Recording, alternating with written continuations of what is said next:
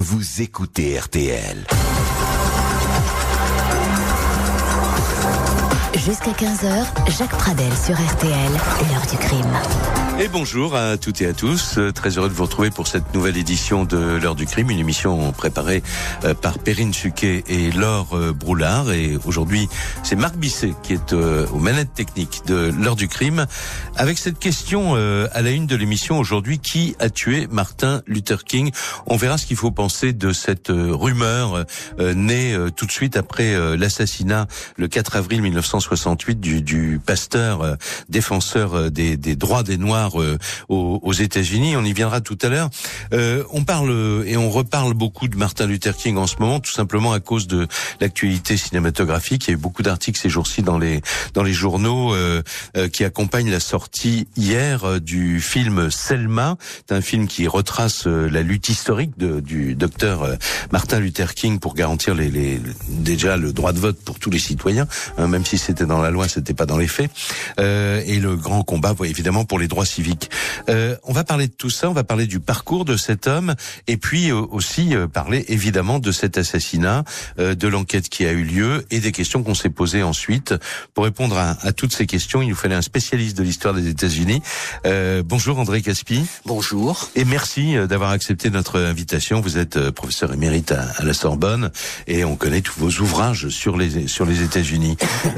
avant d'entrer dans, j'allais dire dans dans le film des, des événements du 4 Qu'est-ce qu'on peut dire maintenant avec le recul pour ceux qui euh, ne connaîtraient pas vraiment bien l'histoire des États-Unis?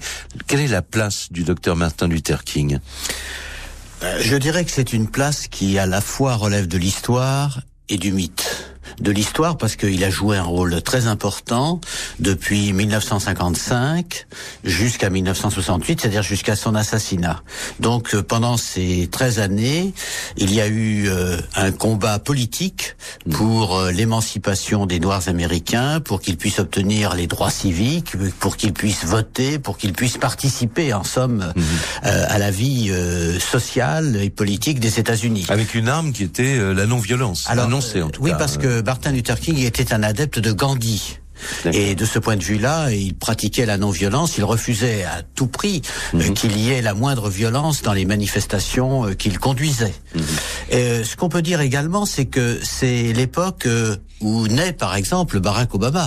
Barack Obama est né en 1961. Mm -hmm. C'est-à-dire que c'est une époque au cours de laquelle euh, les Noirs sont sortis, en somme, de leurs conditions, euh, non pas d'esclaves, parce que l'esclavage était aboli depuis un siècle, mais en tout cas de leurs conditions de d'une population ségrégée mmh. et euh, ont accédé à la pleine citoyenneté des États-Unis. Mmh. Alors ce qui est important également, c'est l'année 1968. Oui. Pas pour les mêmes raisons qu'en France d'ailleurs, pour d'autres raisons. Parce qu'en 1968, c'est le moment où les États-Unis sont encore plongés dans la guerre du Vietnam. Oui. Et Martin Luther King s'était opposé publiquement à la guerre du Vietnam. Il s'était opposé à la guerre du Vietnam depuis 1965. Et euh, en mars 1968, le président des États-Unis de l'époque, Lyndon Johnson, a annoncé euh, qu'il renoncerait à se présenter de nouveau à la présidence pour pouvoir entamer des pourparlers avec euh, les communistes vietnamiens mmh. et essayer de mettre fin à la guerre du Vietnam. Euh, vous savez que ces pourparlers vont durer quatre ans mmh. et euh, Lyndon Johnson aura quitté le pouvoir depuis longtemps mmh. lorsque les accords de Paris seront signés, notamment ouais. par Henry Kissinger qui représentait le président Nixon. On peut dire que Martin Luther King c'est une icône quand même pour la communauté noire ou ce qu'il est convenu d'appeler la communauté noire, qui est, qui est peut-être pas le terme exact hein, d'ailleurs. Alors, euh, vous si avez raison et vous avez tort à la fois. Vous avez raison parce qu'en effet c'est une icône dans bon nombre de milieux noirs, mais euh, vous avez peut-être moins raison lorsqu'on songe aux adversaires qu'il avait dans la communauté noire, oui. qui lui reprochaient mmh. d'être non violent. Oui. Malcolm euh, X notamment, Malcolm les, X, les qui, qui lui-même a été assassiné d'ailleurs en 1964. mais un certain nombre de mouvements noirs considéraient que l'action de King n'était pas assez violente, qu'il fallait davantage euh, manifester l'hostilité à l'égard d'un pouvoir qui ne voulait pas mm. accorder euh, la, la, pleine citoyenneté aux Noirs. Mm. Par conséquent, euh, il était contesté au sein de son camp. Alors, on va revenir sur tout ça. On va revenir aussi. On parlait de non-violence, mais c'est vrai que ce qu'on a, cette manifestation qui est évoquée largement dans ce film, Selma. Hein. Selma, c'est le nom d'une petite ville. il y a eu une marche entre Selma et Montgomery en 1963 qui s'est terminée dans un bain de, de sang. on a appelé cette marche le Bloody Sunday. Hein, euh, euh, oui. Selma et Montgomery, c'est dans en Alabama. En Alabama, qui est quand même. Tandis que euh, l'assassinat, lui, Memphis, c'est dans le Tennessee. à Memphis, dans le Tennessee, absolument. Alors, on va revenir sur sur tout cela, bien sûr, mais c'est le contexte dans lequel se, se déroule ce, ce drame de l'assassinat du docteur Martin Luther King. Peut-être aussi, on y reviendra ensemble, à une époque où on l'écoute moins, euh, à une époque où il est peut-être un peu moins populaire qu'il l'a mhm. été euh, dans les dans les mois précédents. Et euh, en ce mois d'avril 1968, il est à Memphis pour soutenir une grève des éboueurs noirs. Il y a une marche qui est prévue, elle est interdite par les autorités.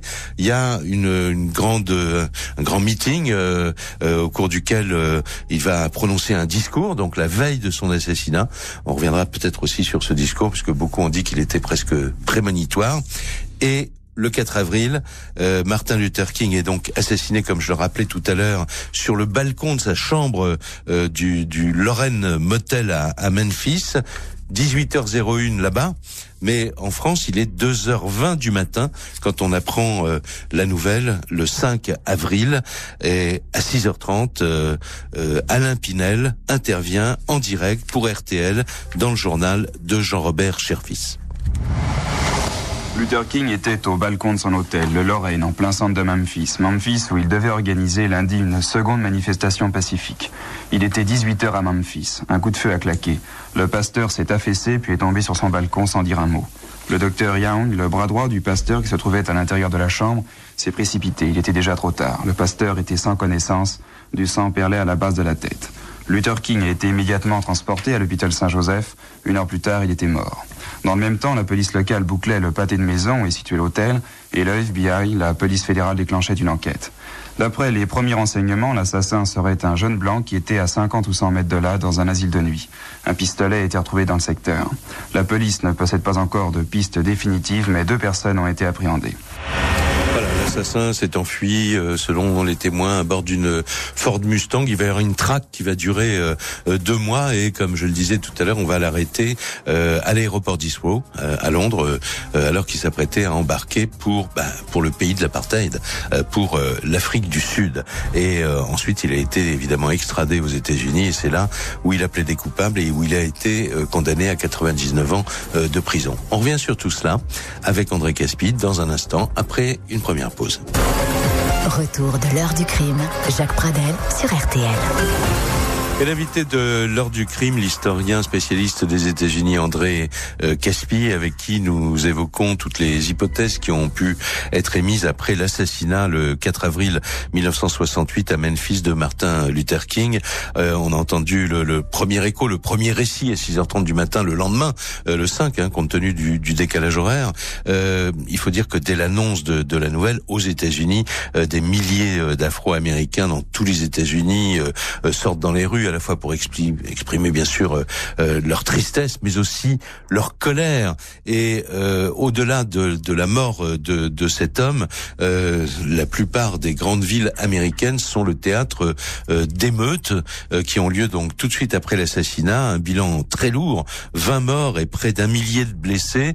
les villes de Detroit, de Memphis, de Chicago sont en état de, de siège et la ville de Washington est également touchée. On va en parler dans un instant avec André Caspi qui se trouvait à Washington ce jour-là, euh, mais on va entendre euh, ce qu'en disait, ce que racontait sur l'antenne d'RTL depuis Washington le journaliste Philippe Debossé. Je viens de me promener à l'intérieur des quartiers euh, dans lesquels il y a eu des émeutes hier et cette nuit. On est en train de balayer les débris et les décombres. Il y a des immeubles complètement détruits, des pans de murs qui s'écroulent partout. Euh, on a l'impression euh, qu'il s'est passé là des combats de rue extraordinaires. Les gens ont vécu une nuit et une journée de folie hier.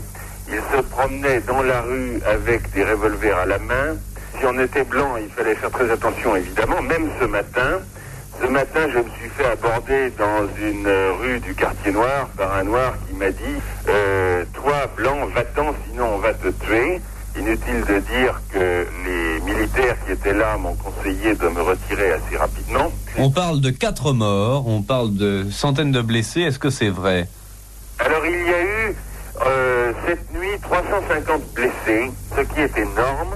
Et euh, les quatre morts ne sont pas confirmés. La police, d'ailleurs, n'a pas réagi brutalement. Et c'est là où il faut faire cette remarque, c'est que les policiers de Washington et les troupes fédérales ont pratiquement laissé faire les Noirs entre eux. Et le fait marquant de ceci, c'est que les dégâts sont à l'intérieur du quartier noir. Alors André Caspi, euh, ça doit vous rappeler des souvenirs. Hein. Vous êtes là ce jour-là à Washington. Hein. Oui, à, Oui. à l'époque j'étais étudiant et je travaillais au centre de Washington, mais j'habitais à l'extérieur. Or, il faut bien comprendre que cette capitale fédérale, elle est composée de deux éléments. Il y a un élément central où vivent les officiels, notamment la Maison Blanche, et puis tout le reste de la ville est un immense ghetto.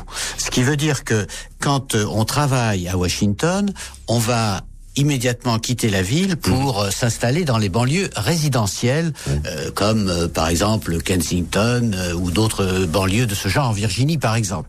Alors tout cela fait que au moment où les émeutes commencent, on voit arriver dans le centre de Washington des bandes de jeunes noirs qui dévalisent tout ce qu'ils peuvent sur leur passage, à commencer par euh, les magasins situés dans les quartiers noirs. Oui, ce que vient de dire euh, Philippe Et- de Bruxelles. pour une bonne raison, oui. c'est que s'ils devaient aller dans les quartiers blancs, ils auraient un trajet considérable à faire. Bien sûr, et oui. pendant ce temps-là, les blancs qui sont encore dans le centre prennent des autobus. Il n'y a pas encore le métro. Hein, ils prennent des autobus et s'enfuient en direction des banlieues résidentielles. Ce qui fait que quand on habite la banlieue résidentielle, on ne sait pas très bien ce qui se passe au centre de la ville. Et quand on est au centre de la ville, on est dans un monde complètement différent Ouais. de celui des banlieues résidentielles. Ce sont deux planètes opposées, pourrait-on dire. Et, et c'est ce qui explique en somme ce, ce caractère euh, oppressant. Alors, l'intervention de la police, non, parce que euh, la police à Washington, euh, elle est réduite à peu de choses. En revanche, la garde nationale, qui a été fédéralisée, c'est-à-dire qu'elle est aux ordres du président des États-Unis, va occuper les rues. De Washington et il y aura en somme des, des, des hommes armés qui euh, essaieront de rétablir le calme dans le centre de la capitale. Alors je disais évidemment, c'est une, il y a un choc quand même qui, une vague euh, de choc comme ça qui se répand sur les États-Unis. Le président Lyndon Johnson euh, s'adresse également euh, à la communauté noire et il, euh, c'est un appel au calme bien sûr que nous avons retrouvé dans les dans les archives d'RTL puisque cet appel, un extrait en tout cas de cet appel avait été diffusé sur l'antenne. I ask every citizen to reject the blind violence that has struck Dr. King. Je demande à tous les citoyens de rejeter la violence aveugle qui a causé la mort du docteur Martin Luther King, un homme qui vivait par la non-violence. L'assassinat du révérend Martin Luther King a peut-être détruit en effet le seul lien, aussi fragile fut-il, entre blanc et noir aux États-Unis. Alors évidemment, André Caspi, euh, alors que ces événements se, se déroulent, euh, il y a euh, l'enquête. Alors on a dit beaucoup beaucoup de choses sur cette beaucoup de choses négatives hein, euh, sur cette euh, sur cette enquête.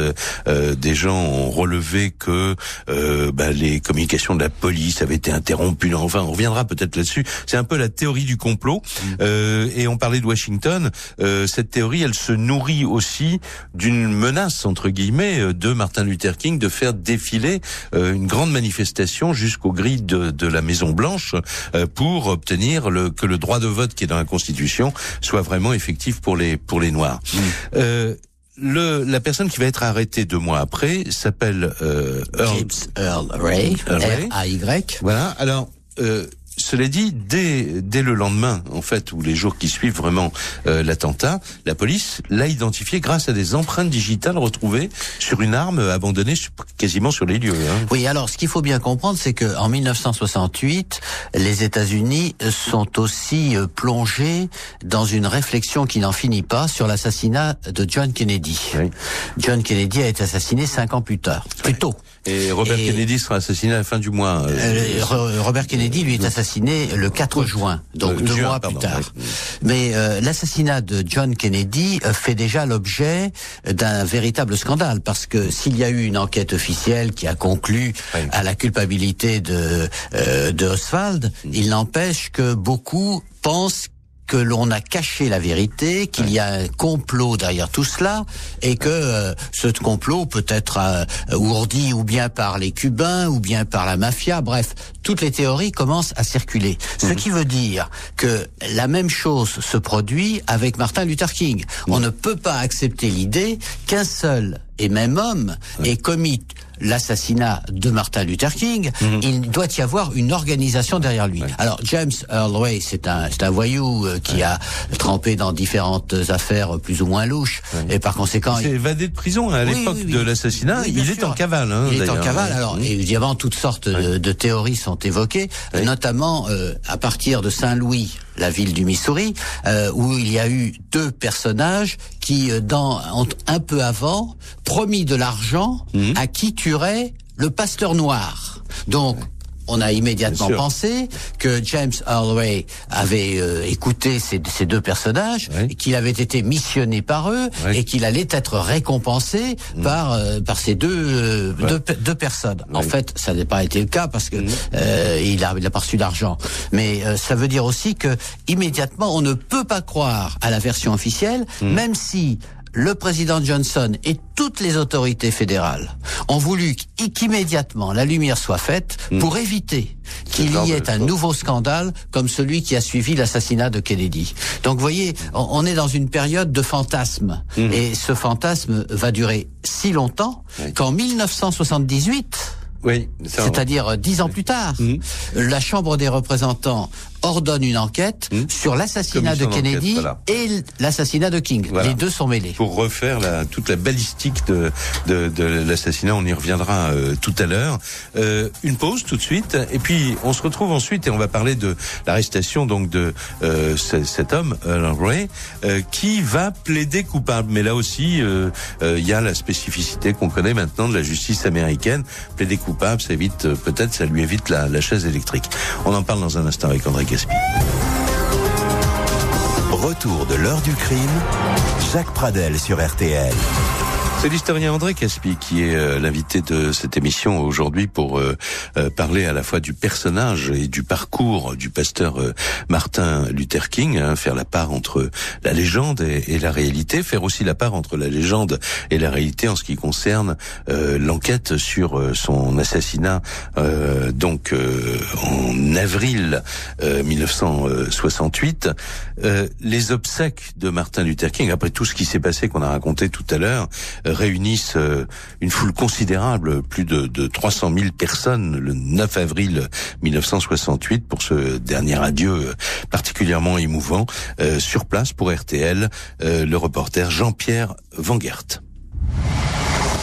Il y a environ 300 personnes, euh, dont euh, le président Humphrey et tous les autres officiels qui avaient été annoncés, eurent l'extrême privilège d'assister à la première cérémonie de l'enterrement du pasteur Martin Luther King. À l'extérieur, une foule considérable écoutait en silence les chœurs et les sermons diffusés par haut-parleurs de la petite église baptiste de la rue Auburn, où l'apôtre de la non-violence fut pasteur, tout comme son père. Quelques minutes avant la fin de la cérémonie, on amena cette fameuse charrette sur laquelle a été déposé euh, le corps du prix Nobel de la paix.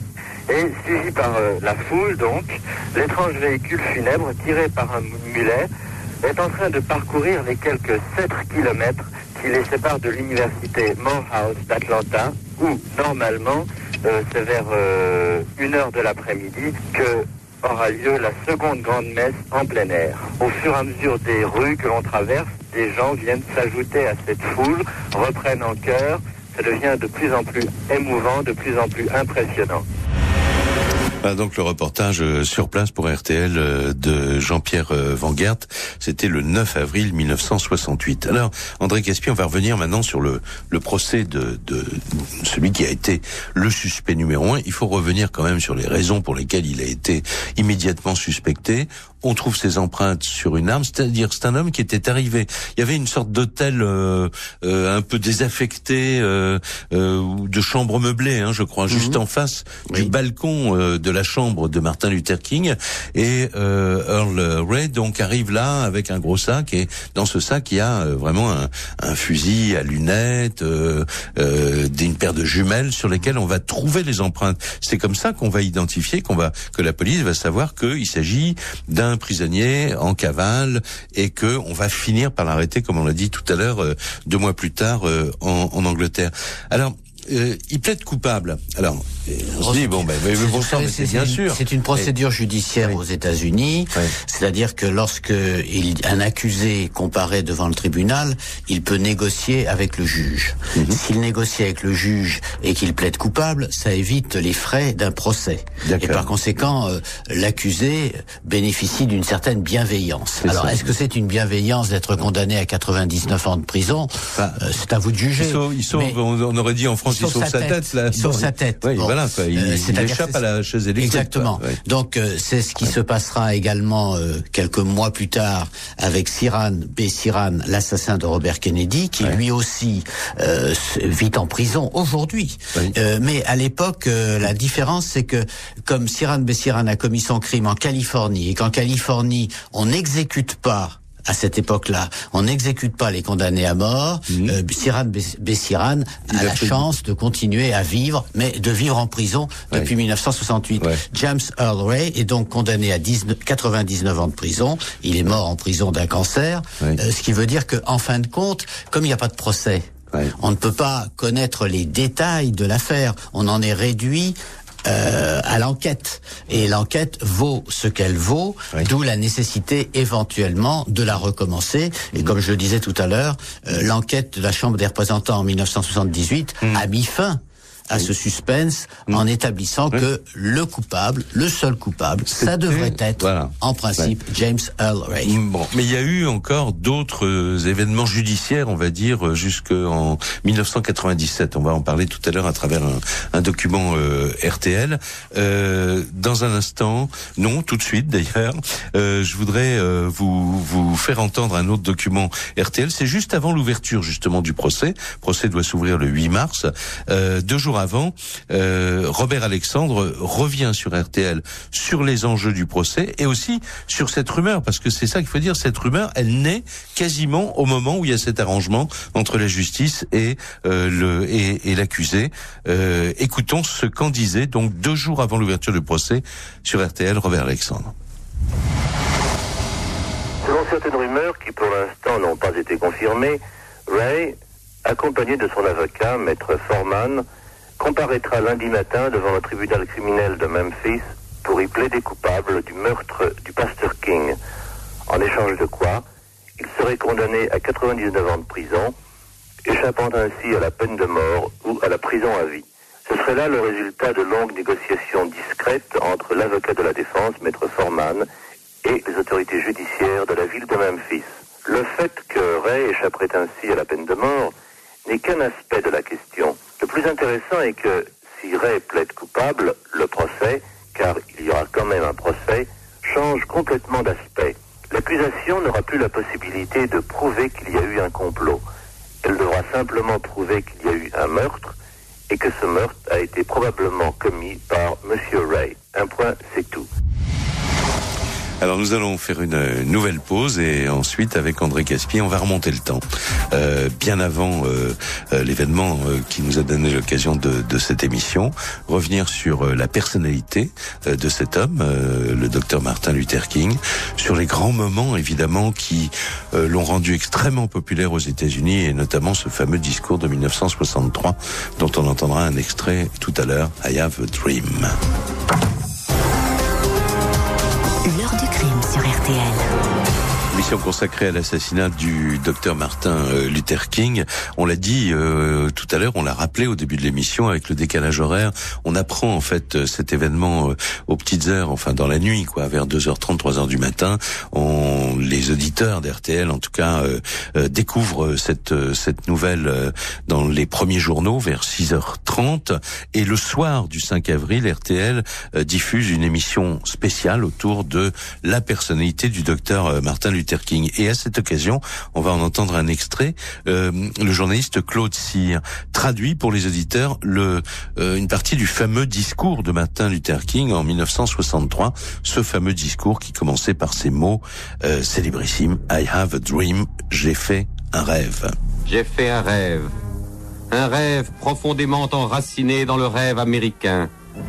Je rêve qu'un jour, sur les collines rousses de Géorgie, les fils des anciens esclaves et les fils des anciens esclavagistes prendront place tous ensemble à la table de la fraternité.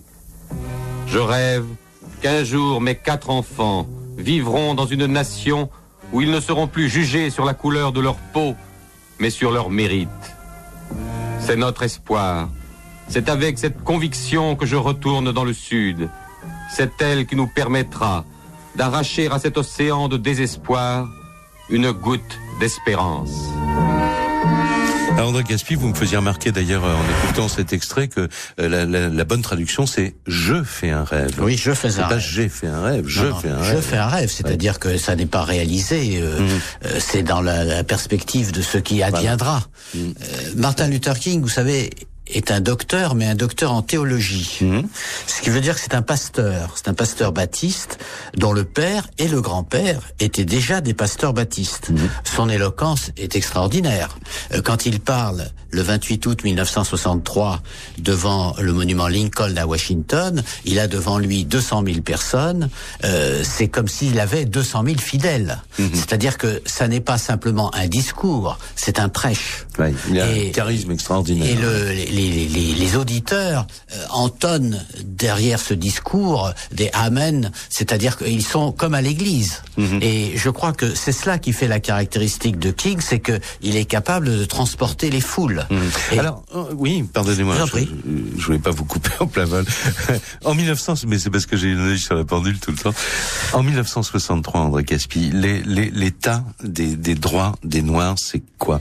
C'est la ségrégation, c'est encore les bus pour les blancs, les bus pour les noirs, les restaurants pour les blancs, les restaurants pour les noirs Alors premièrement, ça concerne uniquement pratiquement les, les, Noirs du Sud, mhm. puisque 60% des Noirs américains à cette époque vivent dans les États du Sud. Oui. Euh, le problème se déplacera à partir de 1965. Mhm.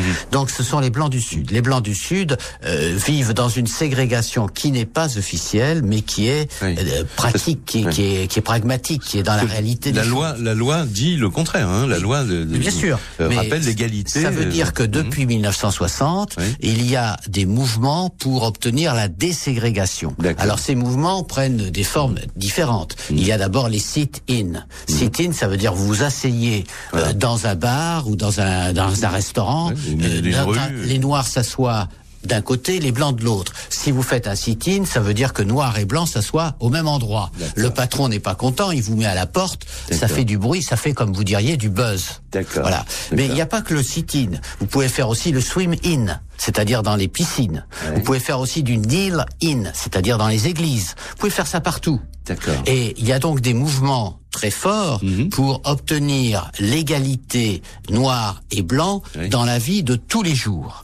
Alors, cela dit, il n'y a pas encore euh, de loi euh, qui euh, définisse la nature des droits civiques, c'est-à-dire que tous les Noirs ne peuvent pas voter de la même façon d'un État à l'autre. Mhm. En 1963, lorsque King prononce son discours, le président des États-Unis, c'est John Kennedy. Mhm. Et John Kennedy est extrêmement prudent. Il veut bien soutenir les Noirs, mais un peu, mais pas trop. Un peu, mais pas trop, parce que la plupart des conservateurs mm. euh, sont euh, ségrégationnistes, mm-hmm. et les conservateurs du Sud, pour qui votent-ils Pour les démocrates. C'est-à-dire, ils ont élu John Kennedy. Donc John Kennedy est prudent, mm-hmm. et il se contente euh, de donner de loin sa bénédiction, de laisser faire son frère, Robert Kennedy, Ouais, qui lui est ministre Justice, de la. Justice.